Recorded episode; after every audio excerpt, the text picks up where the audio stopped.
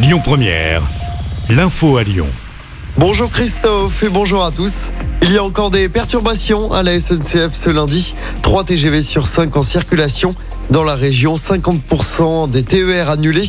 Des perturbations évidemment en lien avec l'opposition à la réforme des retraites.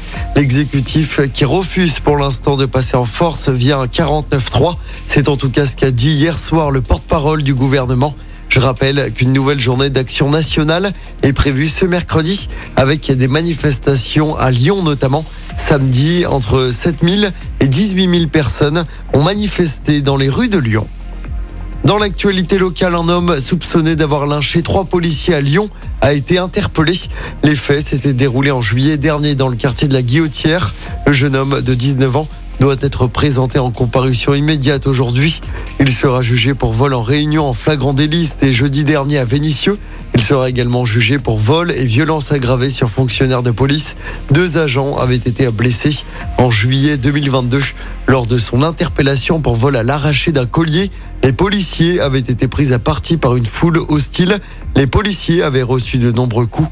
Des barres de fer et du gaz lacrymogène avaient également été utilisés par les agresseurs. Une femme enceinte de 4 mois fauchée par une voiture à Villeurbanne. Ça s'est passé ce samedi sur le boulevard Laurent Bonneveille. La victime de 31 ans traversait la chaussée lorsqu'elle a été percutée.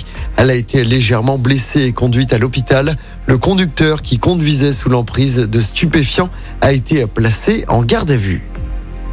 Et puis soyez prévoyants si vous avez l'habitude de prendre la 89. Elle sera fermée quatre nuits à partir de ce lundi entre Balbini et la tour de Salvani de 20h à 6h du matin en cause des travaux de maintenance dans les trois tunnels. Des itinéraires provisoires sont mis en place.